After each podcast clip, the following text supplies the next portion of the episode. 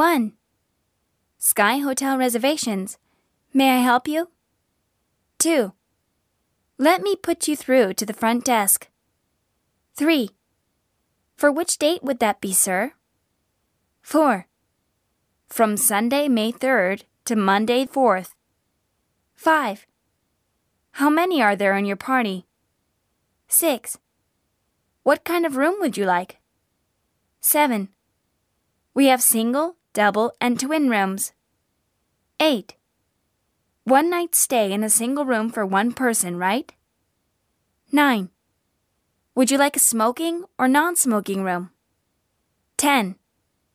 Let me check. Hold the line, please. 11. Thank you for waiting. The room is available. 12. We're sorry, but all the double rooms are booked. 13. Would you like to be put on a waiting list?